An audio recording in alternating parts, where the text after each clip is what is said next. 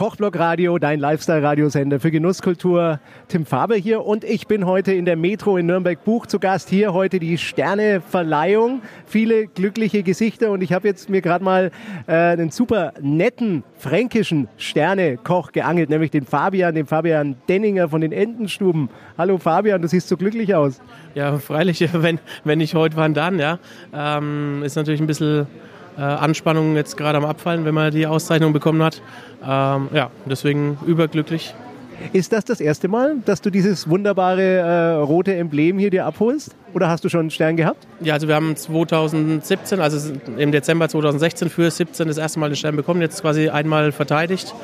Und deswegen kennen wir das schon ein bisschen.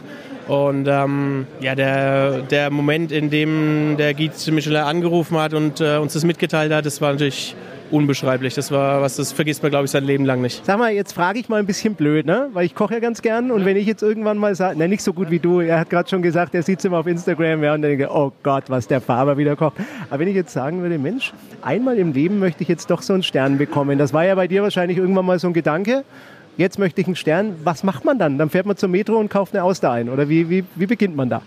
Ähm, naja, ich bin der Meinung, es beginnt halt alles mit einer grundierten, fundierten, guten Ausbildung und dann viel und harte Arbeit. Also ich bin in die Lehre gegangen, 97 bis 2000 und ähm, habe dann in diversen Sterne-Restaurants gearbeitet und gekocht. Bis 2014 habe ich mich selbstständig gemacht mit den Endenstuben und ähm, das Wissen, was ich mir da angeeignet habe, habe ich halt umgesetzt und es hat zu einem Stern gereicht.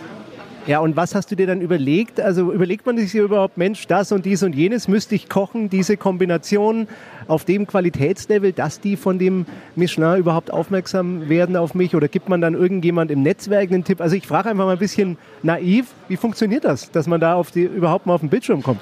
Ähm, ich bin der Meinung, es funktioniert eigentlich von ganz alleine. Also man muss natürlich ähm, gute Produkte haben, das ist ein wichtiger Punkt. Man muss die sehr gut zubereiten.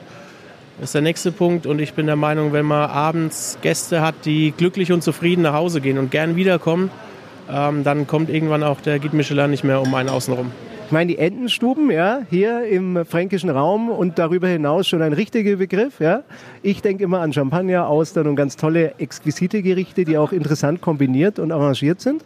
Ähm, wie würdest du selbst deine Küche beschreiben, was du da kredenzt? Ich würde es eigentlich als ehrlich und bodenständig äh, bezeichnen. Wir haben äh, in einem Punkt was auf dem Teller. Also wenn wir schreiben, wir machen, machen, machen was mit Austern, dann ist da nicht nur irgendwie eine Luft oder ein Schaum von der Auster drauf, sondern dann kann man die Auster auch sehen, spüren, schmecken und das nicht nur einmal.